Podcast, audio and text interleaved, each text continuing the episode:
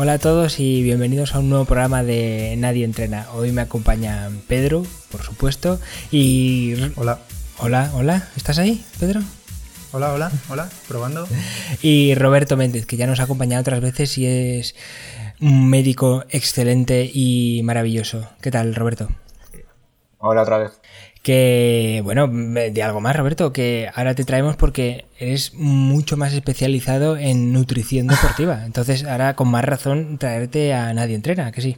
Hombre, ya estaba esperando la llamada hacía tiempo, pero no se me quería. ya hacía tiempo, pero, pero a ver, a ver, a ver, ¿en qué te has formado en estos meses? ¿Qué has hecho? Bueno, la última vez que hablamos estaba acabando el posgrado de nutrición clínica y, y durante el verano ha sido ya intensivo el de nutrición deportiva. Los dos en el ICNS, el Instituto de Ciencias de la Nutrición y la Salud, que cada vez parece que está siendo más conocido en las redes, porque la gente está contenta. ¿Y qué tal el curso? ¿Has salido aprendiendo? Bueno, te voy a hacer una pregunta dificililla. Dime una sola cosa que hayas podido sacar en claro del curso. Es decir, si me lo tuvieses que resumir en una frase que hayas aprendido o que tuvieses que contar a alguien, eh, ¿cuál sería? Madre mía, Pablo empieza ya de huello ya. Sí. A ver, de nutrición clínica. Eh, no, de deportiva, deportiva. Luego vamos a. De, de, deportiva. El de deportiva, la verdad es que se enfoca mucho más al tema cómo hacer una dieta correcta. Porque el de clínica es mucho más enfermedades y tal, que claro, como médico me viene mejor. Pero el de deportiva te explica mucho más, más nivel de, específico de nutrientes, de tanto de macro como micronutrientes. Te explican cómo calcular según el tipo de, de deporte y, cómo hacer las, las, variaciones. Por ejemplo, aquí en, en ambos cursos eh, son muy específicos en el tema de, de, la dieta cetogénica, la dieta baja en hidratos. Y es a saco, sobre todo en deportiva, a saco. Cómo se hace una dieta cetogénica, cómo adaptarse. Y esa vale, parte entonces, se me mucho. Te explican cómo hacerla bien eh, y ni no, de, ni no la demonizan. Me entiendo que es así. Que va, que va, al revés, al revés. Les encanta. Sí, eso iba a decir, porque al final, eh, entre deportistas siempre es hidrato, necesitas hidrato, energía, tal. Y te iba a preguntar justo eso, si ahora con la dieta cetogénica, yo sabía que no era mala si la tomas bien, pero que la, la toman como ejemplo para, para, el rendimiento deportivo. Sí, sí, de hecho, en, en, el, en el, el, tema de nutrición aeróbica, que sería de resistencia, lo que más explican es nada de hidratos. Te, te empiezan a explicar la, la dieta cetogénica como tal, cómo hacerla, cómo hacer la adaptación porque resulta que los hay poco a poco hacen más estudios a largo plazo. Pero al principio hacían estudios de estos de lo típico, de dos semanas, tres, y claro, la adaptación que se llama requiere dos semanas. O sea, estas dos semanas hecho una mierda porque no estás acostumbrado a, a no comer hidratos, y cuando ya te vas adaptando al mes es cuando empiezas a notar que vas bien y que tanto tus músculos como tu cerebro se han adaptado a, a lo nuevo, que en este caso serían los cuerpos cetónicos. Entonces, cada partir vale. de ahí el rendimiento. No, no dicen tampoco que sea mejor, dicen que te puedes adaptar. Y en algunos casos específicos sí que va mejor. Pero la, la tienen como tampoco lo más de lo más, pero que sí que les gusta. Ya, pero en realidad es forma parte de, de, del entrenamiento, de un entrenamiento incluso yo diría para gente que busca cierto nivel. Más allá, Sí. mm, si tú estás haciendo de- mm, deporte simplemente por salud, yo no la, no la recomendaría. No, salvo que quieras perder no, peso. salud no. Pero aún así, yo creo que tampoco porque simplemente con el hecho de hacer ejercicio, si venías de no hacerlo, eh, tu dieta es hacer ejercicio, no, no una dieta, creo yo. No sé qué opinas. ¿Qué, qué es mejor? No, a ver, Eh, ¿Una dieta con- o hacer ejercicio? Depende. A ver, yo soy más partidario de, primero hacer bien la dieta, bueno, la dieta no, la alimentación en general, y luego ya empezar a moverte. Lo ideal, ideal es hacer las dos cosas. Porque si comes bien pero no te mueves nada, no sirve para nada. Al final tus músculos se atrofiarán y estás ahí pues sedentario total.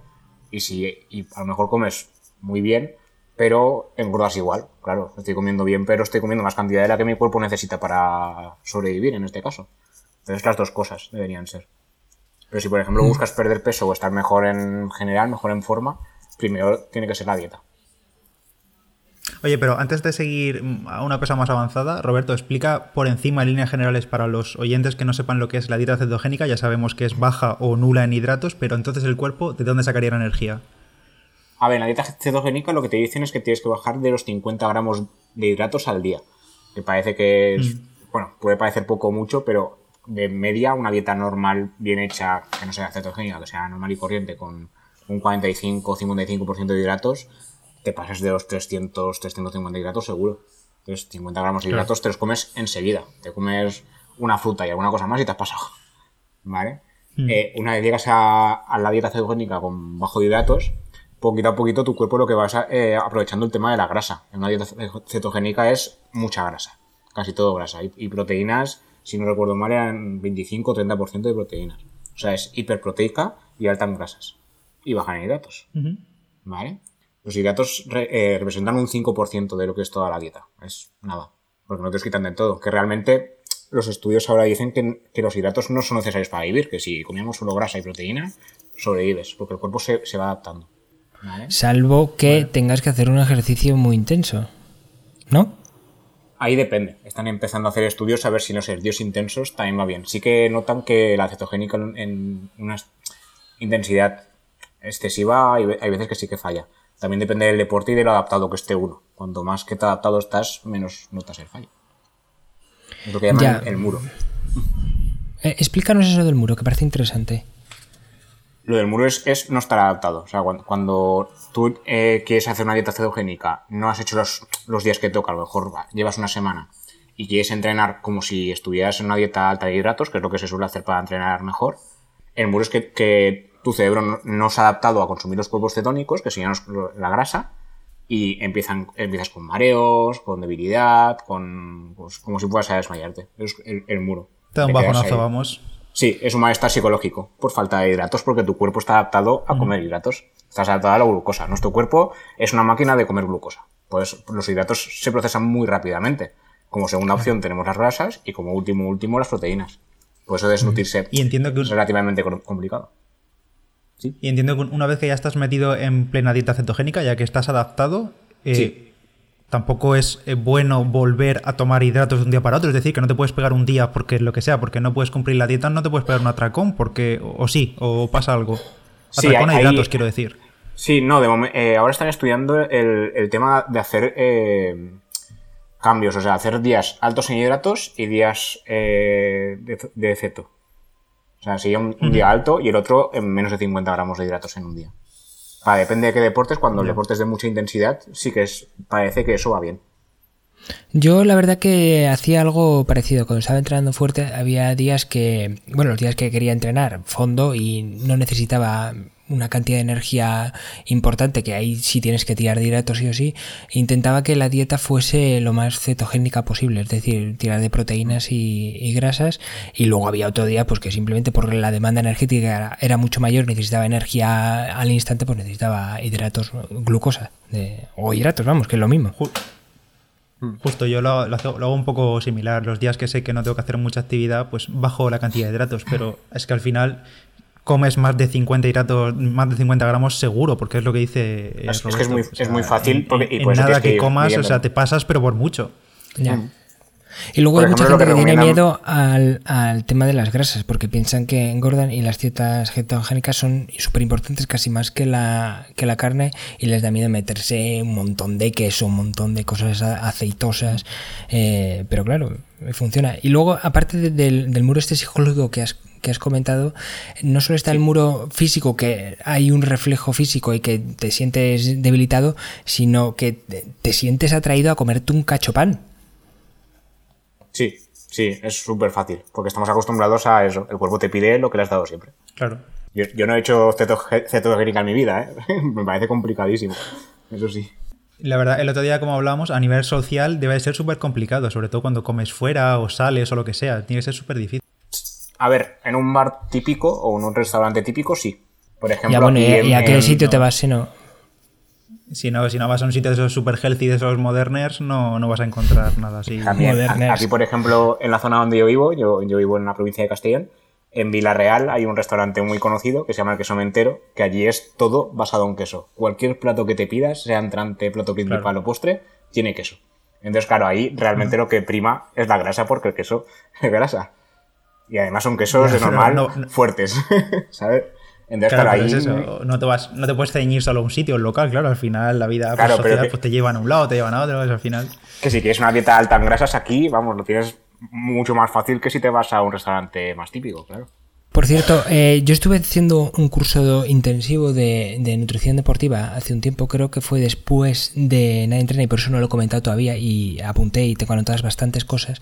Y hay una cosa muy interesante que hay un efecto placebo que está demostrado que funciona y es hacerse enjuagues con bebidas ricas en hidratos de carbono, es decir, las bebidas energéticas, tú te haces un enjuague bucal y luego lo expulsas y el cerebro cree que se lo ha tomado y funciona tanto como entrenamientos como si sientes este muro que ha comentado eh, Roberto. No sé si os habían hablado de, esto. No, no me, sonaba, ¿no? A ver, me sonaba haberlo leído por ahí, pero no del, del pulsador en especial. Pues ahí ¿Y cuándo haces esto, Pablo? Pues eh, lo puedes hacer en un entrenamiento. Si te ves que necesitas un chute de, de, energía, pero estás con una dieta cetogénica, por lo que sea, esta es una tirada larga que no necesitas a lo mejor hidratos, si quieres ir reduciendo grasa y no meter más hidratos porque no necesitas una demanda energética muy fuerte, simplemente eh, necesitas que sea un. vas a hacer una tirada larga y a baja intensidad, pues te ves flojito, pues te haces un enjuague de estos y, notas como que te vigorizas, pero en realidad no te has tomado nada, simplemente has hecho un enjuague bucal. Tanto si es en el ámbito deportivo como si simplemente es una dieta cetogénica y, estás en el muro este y estás en la dieta y sientes la necesidad de tomarte algo, pues puedes hacer este pequeño truco. Y está comprobado que hay un rendimiento eh, deportivo mejorable y es simplemente un placebo. qué curioso. A ver, que no es muy grande, es, es muy pequeño el, rendimiento, pero que está demostrado. El cerebro eh, hace como que recibe la, indicación de que ha recibido la, glucosa y actúa como si tal. Ya. Bueno, y, volviendo al tema de, hidratos, porque al final la dieta cetogénica puede estar muy bien, pero o te pones a ello o el común de los mortales no, no, no la practica, no la lleva a cabo casi nunca, entre, entre ellos nosotros, claro. Eh, hablemos de los hidratos eh, aplicados al deporte. Sobre todo el otro día que hablamos, Paolo y yo, de la carga de hidratos antes de una carrera, antes de una competición o de, un entrenamiento importante. Es compatible, o sea, igual que se le da valor a la dieta cetogénica, al final, para el que no la aplica, la carga de hidratos también sigue siendo fundamental. Sí, de hecho, una variante para el tema del deporte, lo que decíais, en mayor intensidad, se, se pueden hacer varias cosas. Una, 30 eh, minutos o una hora antes de hacer ejercicio intenso, meterte una, carga de 50 gramos de hidratos, o bien hacerlo de los días, durante todos los días de la semana, bueno, depende de cuándo vayas a entrenar, 5 o 6 días hacer baja en hidratos, que sería cetogénica, y uno o dos días a la semana hacer carga de hidratos, que sería entre 400 y 600 gramos. O sea, hacer una descarga de hidratos, por ejemplo, la semana anterior y los días previos a la competición, una carga. Sí, algo así sería.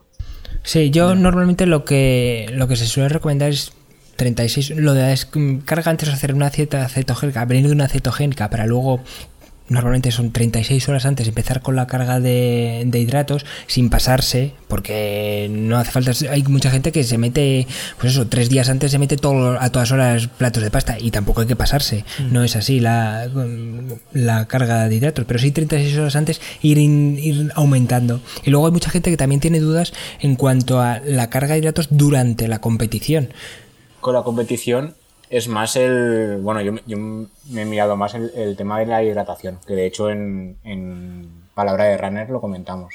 El tema de no entrar en la hiponatremia del corredor, que es bastante. Bueno, suele ser bastante peligroso cuando uno es más novato. Luego ya te vas dando cuenta de cómo.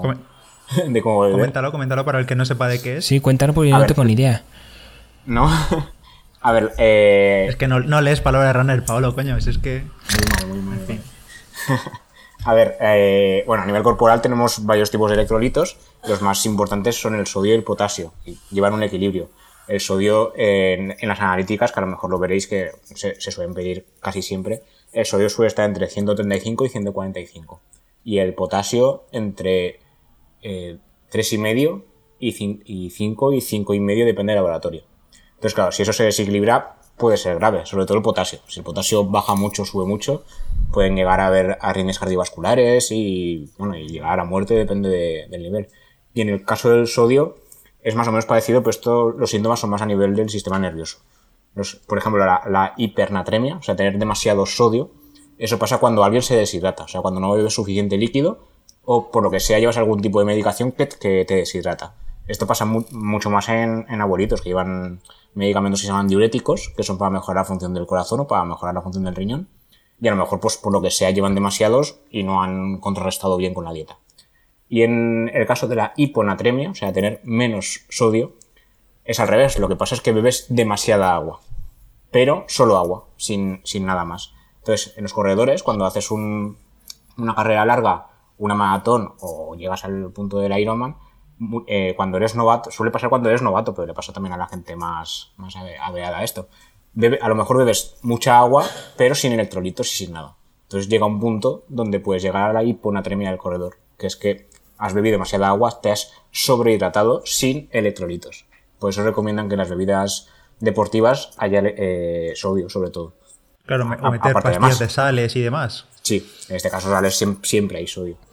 Claro. Yo es que soy poco amigo de, de beber mucho y de beber con muchos con muchas sales. O sea, yo creo que beber lo justo. Es muy difícil decir esto, pero normalmente lo justo es menos de lo que bebe la gente normalmente. Hay mucha gente que se mete unas panzadas de agua innecesarias.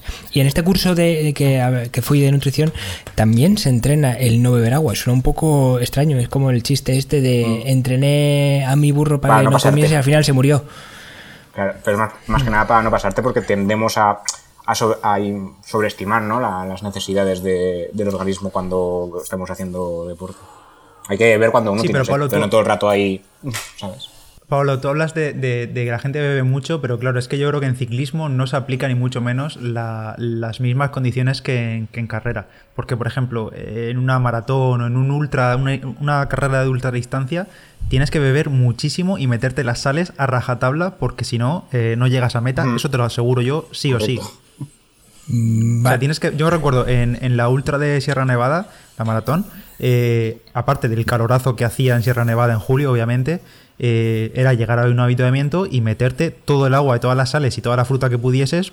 Porque sí, porque sí, aunque no tuvieses. Yo me obligaba cada media hora a beberme ca- casi medio litro de, de agua con sales. Porque si no, es que llega el punto de decir, ah, si no tengo sed, no voy a beber. Y te da un pajarón que flipas.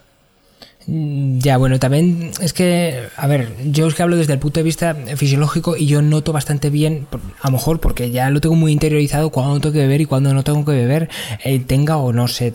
Y, yo escucho bastante bien a mi cuerpo para saber cu- cuándo es el momento. Entiendo el problema en un corredor de que no puedes estar bebiendo agua cada momento, porque mm, a lo mejor es incómodo, pero en la bici puedes estar bebiendo en cualquier momento. No tiene que ser, por ejemplo, está súper poco recomendado meterte una panza de medio litro de golpe en la bici. Supongo que correr, no sé por qué lo harías, pero no es lo más recomendable. Si pudieses no, ir no, dando no te- traguitos. No, no te lo mete. Claro, es que no te lo metes de golpe, Ah, bueno. simplemente no paras de dar traguitos, claro. Ah, vale. Luego hay una cosa importante vale. que es que eh, la gente confunde eh, tomar sales con tomar bebida isotónica, que es bebida rica en hidratos. Y es verdad que esto sí que, si es un ejercicio o una prueba de alta intensidad, hay que forzarse a ello. Y es muy, muy difícil tomarse la cantidad que realmente el cuerpo necesita en cuanto a la demanda energética que está necesitando.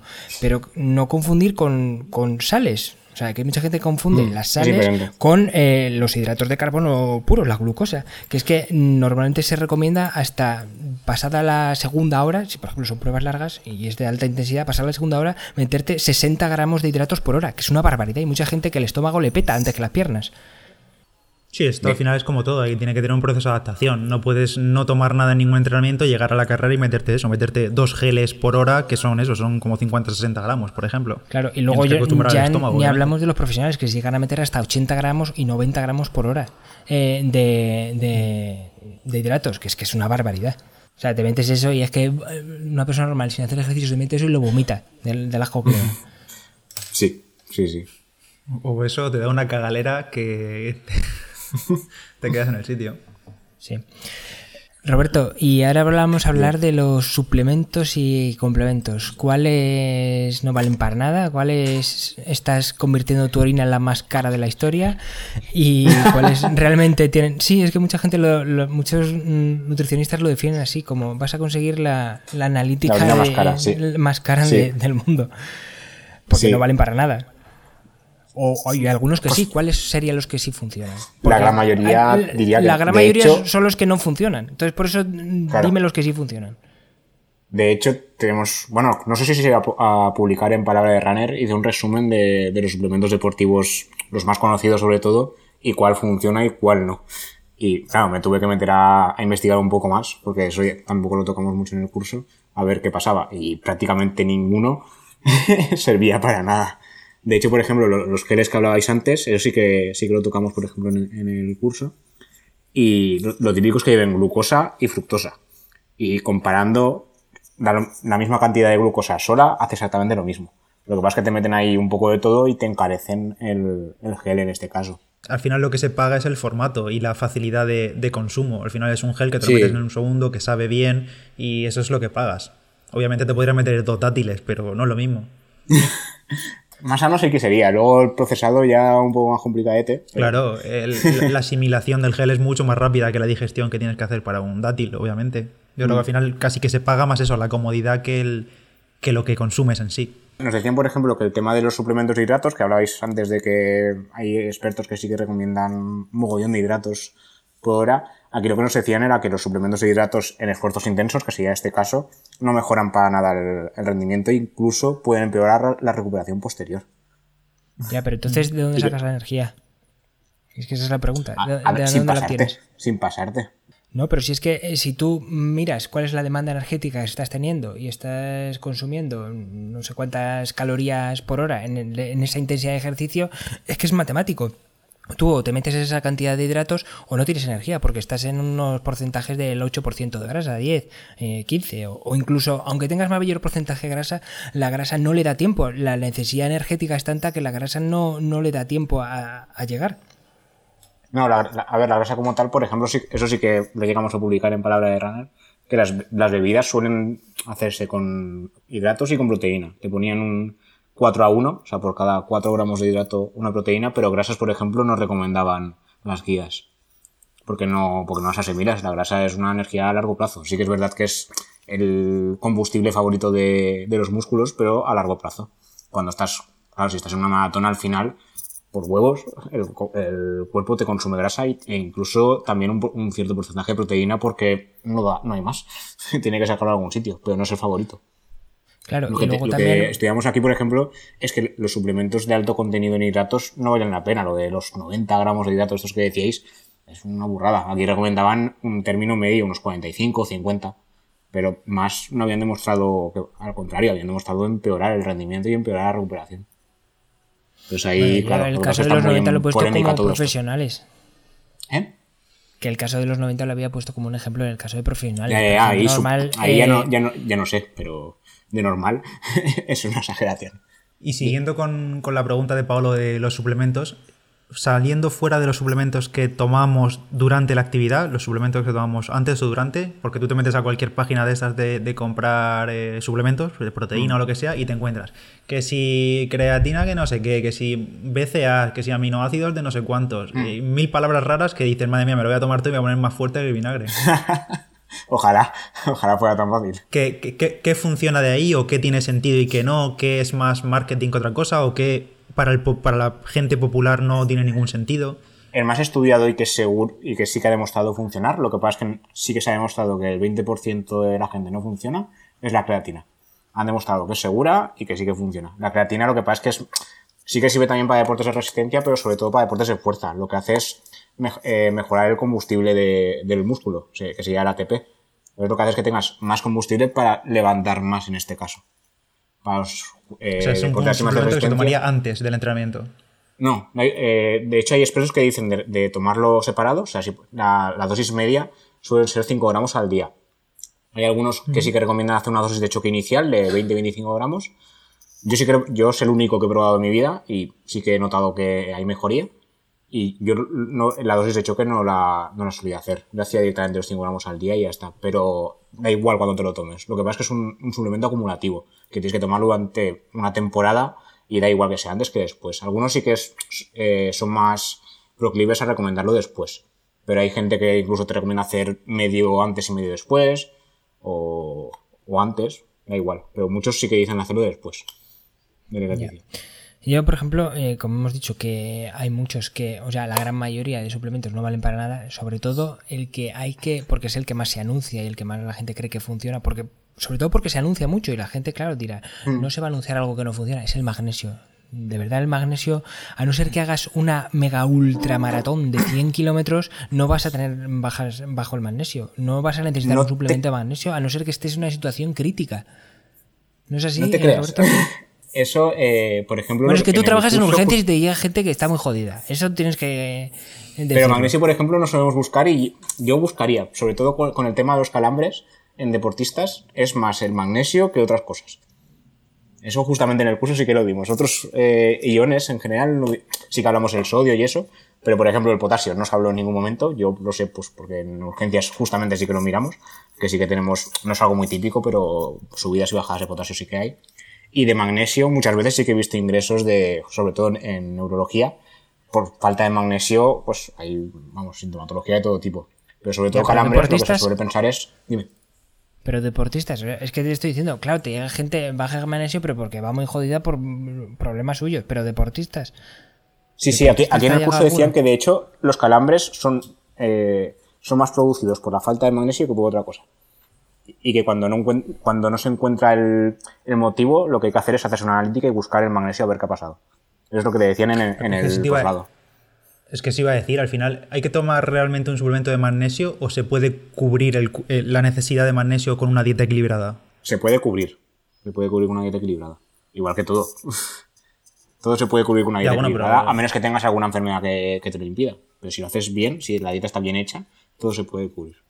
Sí, pero por ejemplo, utilizas, eh, llevas a cabo una dieta cetogénica en la que te tienes que librar de de determinados alimentos porque no son compatibles con la dieta cetogénica o con cualquier otra, una dieta vegana o una dieta vegetariana, tendrás que meter suplementos de ese tipo. No Sí, digo que ver- sea necesario el magnesio, quiero ver, decir una en, algunos casos. Si en una dieta, por ejemplo, la vegana, que es el caso así más extremo, por llamarlo de alguna forma, está el suplemento de vitamina B12. que Ahí sí o sí tiene que ser suplementado.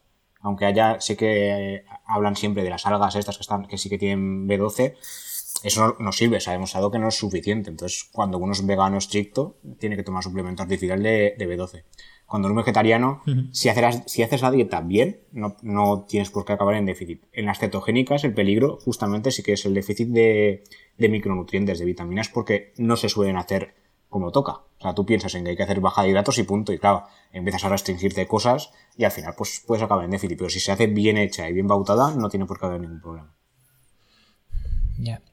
Y bueno, yo tenía otra, me habían recomendado también otro suplemento que no he tomado, que recomiendan tomar también, como en el caso de la creatina que has comentado, al menos con 4 o 10 semanas de antelación para que empiece a hacer efecto, y es la betalanina. No sé si, eh, si la conocías tú, Roberto. Sirve para también para esfuerzos de 1 a 5 minutos, entonces a lo mejor no vale para mucha gente que nos oiga, porque normalmente los esfuerzos que vayan a hacer en sus pruebas deportivas eh, serán un poquito más largos. Pues es de los pocos que está demostrado que sí que sí que funciona eh, también en, en esfuerzos de 1 a 5 minutos, eh, esfuerzos así cortitos, eh, la carga, el- el- la cantidad de ATP que puede acumular el, el músculo es mayor y bueno, pues mejora el rendimiento. Ahí queda, por si a alguien le, le puede interesar. Y el resto, bueno, la cafeína, que ya la hemos hablado otras veces, sí que Sí, la también cafeína, tiene sí. un efecto real. Y el resto, pues, la verdad, no sé. Los BCAs tampoco está, son muy famosos, tampoco está comprobado por nadie. No digo, no, no decimos eh, ni siquiera que no lleguen a funcionar, que puede, pero no está demostrado que funcionen. O sea, esto es como la, hecho, en los- la- la existencia de Dios. eh, No está demostrado ni que sí ni que no, ¿no? Como decía A ver, los Aquino. y la glutamina son, son aminoácidos que se pueden consumir perfectamente de la dieta. Es que por mucho que le pongas una sobredosis de aminoácidos al cuerpo, si en la dieta tienes todos los alimentos que toca, no tienes por qué consumirlos. Lo que harás es pues, tener una orina y unas heces caras, pero caras, caras. Entonces tampoco... Yo el único que es, so- recomendaría sería creati- creatina y cafeína. Los demás, hay alguno que sí que, que parece que funciona, pero muy poquitos. Pero sobre todo el tema este de proteínas y todo, si te haces la dieta bien, no hacen falta. Porque a partir de, depende de qué deporte sea, pero a partir de 2, 2,4 gramos de proteína por kilo, todo lo demás se va. Antes se creía que eso te llegaba a fastidiar el riñón, pero lo que sabemos ahora es que cuando el riñón ya, ya, ya está enfermo por alguna razón, eh, sí que hay que reducir las proteínas, pero si, si está sano, eh, una dieta hiperproteica no te, no te lo, no te lo enferma. Claro, lo que tú estás diciendo es que eh, pasados los, pues eso, más o menos, eh, estamos hablando Depende de del deporte. Mm. estándar, eh, 2,5 gramos por kilo, ya el resto de proteínas ya no se 2,5 ya sería incluso, in- incluso mucho. A ver, lo, que recomienda la Organización Mundial de la Salud de base para no desnutrirte es 0,8.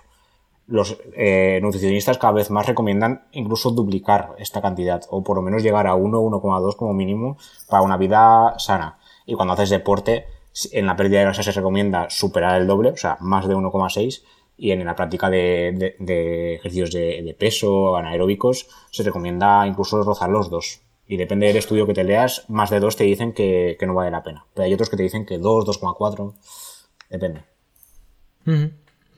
Una cosa que quería comentar era que eh, últimamente, tras entrenamientos duros, carreras y demás, estoy sustituyendo yo la, parte de carga de hidratos de recuperación para recuperar. Normalmente tomaba pasta, tomaba arroz o algo así. Y, lo, y la cambio por tomar verduras pues en distintos. Mm, cocinadas de distintas maneras, sobre todo al vapor. Eh, y sobre todo en verduras, o sea, que en vez de hacer un plato de pasta, pues verdura con algo de proteína y ya está, pero mucha cantidad de verdura. Y lo que he notado, al menos en mi caso, es que no solo recupero mejor al día siguiente, sino que me noto como con menos hinchazón, o sea, la musculatura menos hinchada. No sé si es algo común o a ti te ha pasado Paolo o hay algo científico detrás, pero al menos en mi caso me ocurre mucho. Me siento con menos sensación de, hinchazón y, más recuperado. Eh, a ver, te voy a contestar yo según lo que sé y luego te contestará el experto. Te sientes hinchado porque la, carga de hidratos hincha. Por cada gramo de hidratos que tú tomas son tres de agua que, se, que necesita los hidratos de carbono. Entonces, claro, cuando uno toma un montón de hidratos está súper hinchado, súper hinchado todo el cuerpo. Entonces es normal que te sientas hinchado, pero, pero en la práctica efectiva tus músculos yo creo que no estarán mejor. La carga de hidratos que tienes que tomar después de si ha sido un ejercicio intenso tiene que existir y las verduras eh, tienen muchos nutrientes, pero no tiene esa energía que tu cuerpo necesita. Incluso habiendo acabado el ejercicio todavía necesita recuperar eh, cierta energía. Es verdad que a lo mejor te puedes sentir menos hinchado, pero no es lo mejor yo creo para el músculo. A ver, yo cuando me lo comentó Pedro, mi lógica es la siguiente. Eh, las verduras, eso, están repletas de nutrientes, pero aparte de las verduras son mayoritariamente agua. Verduras, que no frutas. Las frutas, aparte de agua, llevan pues el, azúcar propio, los azúcares libres. Pero las verduras son tan poco calóricas porque casi todo lo que es verduras es agua. Entonces, claro, mm. aparte del tema del agua y de los antioxidantes y antiinflamatorios naturales que llevan, si eso todo lo juntas, para el, post ejercicio sí que te puede venir bien, porque claro, te quita la inflamación y te quita el hinchazón por, todo esto, por la buena hidratación que llevas. No estás bebiendo agua, pero sí que estás comiendo verdura, y por los antioxidantes y antiinflamatorios naturales que llevan. Mi explicación sería esa, y luego el tema, lo que ha dicho Paolo, las verduras sí que cuestan de, de digerir, pero una carga de hidratos de pasta cuesta más. Entonces, claro, si cambias un alimento por otro, al final realmente, si te comes 100 gramos de arroz, pero te comes 400 gramos de verdura, los 400 gramos de verdura seguramente los dejarías más a gusto que los 100 Oye, Roberto, ¿y tienes alguna anécdota que nos puedas contar de alguien que, algún deportista, eh, que haya llegado a tu consulta con alguna cosa rara? obviamente sin desvelar su nombre e identidad ni nada que pueda relacionarle, no vaya a ser que nos escuche y se sienta avergonzado. A ver, así a, nivel deportivo, así tan específico, normalmente en consulta con mucho tema de lesiones, vemos una consulta con un médico de familia primera que jóvenes vemos pocos. y cuando vemos alguno que es así deportista suelen ser lesiones. Hace poco, por ejemplo, me vino un chico de, tendría pues 30 años, no me acuerdo bien. Que claro, le dolía la rodilla por correr. Y me empezó a explicar que corría por montaña, que sabía correr 4 o 5 veces a la semana, que no sé qué. Y yo digo, vamos a ver, céntrate en lo que me estás contando. Si estás corriendo tanto, ¿has pensado en bajar el ritmo? Y me dijo que no. Y yo, a ver. Es muy típico. hay, que ponerle, ¿eh? hay, que ponerle, un poco de lógica al asunto. de hecho, no, está lo más recomendable no es parar. Si pasas en seco, mal, porque luego vuelves a caer. Que esto, por ejemplo, también hablamos en, en palabra de runner. Cuando hay algún tipo de lesión, ya sea de, en el ciclismo o a nivel de, de correr, lo que hay que hacer es disminuir el ritmo y poquito a poquito volver a cogerte pero no parar. No, si también intentar buscar las causas, porque claro, si, si te la rodilla, crees tú por correr y te, te secas en que no, no, si no es por correr, será por ir a comprar al Mercadona. No me doy la rodilla por correr, obviamente. Pues, pues es que hay que tener un poco de cabeza. es como la pues lesión mía del Ikea. la lesión tuya del Ikea. sí, bueno. A mí lo que me parece curioso es que eh, el, tío ese vaya al médico de cabecera antes que a un fisioterapeuta, si sabe que te duele la rodilla, o parar, no sé, pero que vaya al Esa es otra. Yo, por ejemplo, normalmente se critica mucho que los médicos solo hacemos que dar pastillas, y yo lo que hago es decirles, mire, esto, yo, si, si te lo puedes permitir a nivel económico, ves a un fisio. Lo ideal es que en la ciudad social tuviéramos fisios y nutricionistas, porque la mitad de mi consulta se iría allí.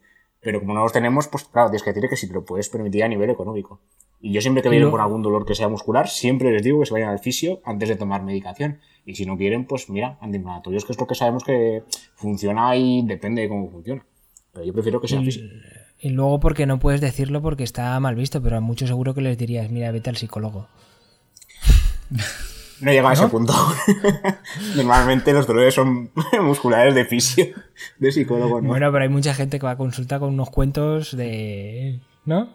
Bueno, sí, sí, cosas que no son deportivas también, pero claro, así a saco no se lo dices. Tienes que buscar más a fondo, siempre hay que descartar que no sea otra cosa, ¿eh? Hay veces que uno se sorprende. Qué oscuro mundo. Eh, eh, Pedro, ¿tienes alguna recomendación para esta semana? A ver, pues, eh, a ver, no me acuerdo ya, la tenía por aquí, no me acuerdo ya. A ver, la, o sea, sí, la recomendación mía de esta semana va para... eh, bueno, todos, seguramente todos los que nos escuchan utilizan Strava, eso lo doy por supuesto ya. Así que voy a recomendar una extensión para sacar más datos de Strava. Se llama Elevate for Strava, aunque antes era más conocida como Stravistics. Se ve que le han cambiado el nombre por algo de copyright o algo, seguramente. Y la verdad que es una extensión para el navegador, la instalas en Google Chrome y si tú entras a Strava, a tu perfil, a una actividad, pues verás como muchas más estadísticas, mucha más información de tu, de tu propia actividad. Es como información extra que se añade encima de la, de la página de Strava. Está muy muy interesante y además te ofrece cosas como la el fitness, la, gráfica de fitness and freshness que comentaba Pablo el otro día, de cómo va tu, tu fatiga, tu, eh, tu, forma física, todo eso te lo ofrece de forma gratuita, que son normalmente opciones que tienen el plan de pago de, Strava, pero esto te lo ofrece de forma gratuita y, está muy interesante, la verdad. Ofrece muchísimos datos, sobre todo para los ciclistas o para la gente que entrene por potencia, que también te ofrece muchísimos... Eh, estadísticas curiosas y curiosas y no tan curiosas, sino simplemente datos y fórmulas aplicadas directamente con los datos de tu entrenamiento. Está muy bien, ya, digo, se llama Elevate for Strava y la dejamos en la descripción como siempre. ¿Y tú, Pablo, qué recomiendas? Hablando de nutrición, como hemos hablado el día de hoy, eh, yo quiero recomendar geles que no necesitan agua para tomarse. Seguramente muchos de vosotros ya los conozcáis, pero hay geles que no necesitas meterte medio litro de agua porque están súper pastosos. Hay algunos que se llaman hidrogeles, de, los tenéis de mil marcas, desde Power Bar, que es la más famosa, hasta los que puedes encontrar en Wiggle con la marca Hi-Fi o cualquiera, desde baratos hasta caros, que se llaman, normalmente suelen llamarse hidrogel y ya no necesitas agua para tomártelos, están un poquito más diluidos y no por ello significa que a dar menos, menos energía. Simplemente, pues bueno, está más diluido. Quizá es verdad que te tienes que tomar un poquito más de cantidad, a lo mejor son de 50 gramos, pero bueno, te dan 25 gramos de, de hidratos y vamos, yo ya no tomo de los antiguos, ya ese sabor pastoso de los antiguos gel yo ya me, me he olvidado, yo todos los que tomo son sin necesidad de agua. Y muy importante también a la hora de comprar geles, fijarte simplemente en que tenga la mayor cantidad de hidratos de carbono, es decir, de glucosa posible.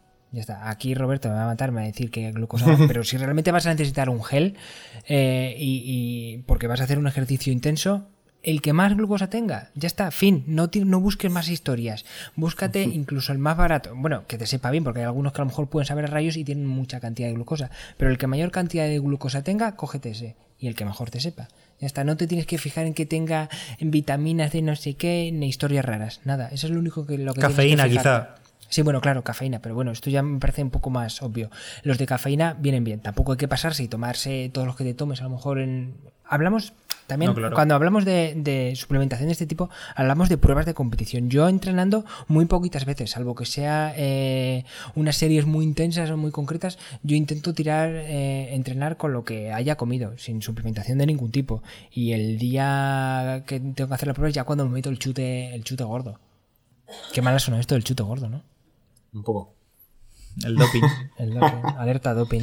Bueno, que yo recomiendo un, libro que se llama Lo que dice la ciencia para adelgazar, de Luis Jiménez, que no es nutricionista, es, es químico, pero tiene una variada serie de libros sobre temas de, de, pérdida de peso y de nutrición y, vamos, vale muchísimo la pena tanto lo que dice la ciencia para adelgazar como los demás. Yo empecé por eso y me he leído como cuatro o cinco suyos. Sí, yo recuerdo que me recomendaste el de lo que dice la ciencia sobre la dieta, la alimentación y la salud, ¿puede ser? Sí, sí. Creo que, tiene, sí, Era- creo era que es ese que tiene dos partes. Está, está muy bien. Fenomenal, pues os dejamos todas estas recomendaciones en los comentarios. Bueno, en los comentarios no, en la descripción del podcast. Bueno, ha sido un placer tenerte, Roberto. Espero que el próximo día nos hables de algo interesante, como siempre haces. Y bueno, Pedro, gracias también por estar conmigo y yo contigo y todos juntos. Y hasta la semana que viene. El poliamor. Gracias a vosotros. Hasta La semana que viene. Adiós. Chao. Adiós. Adiós.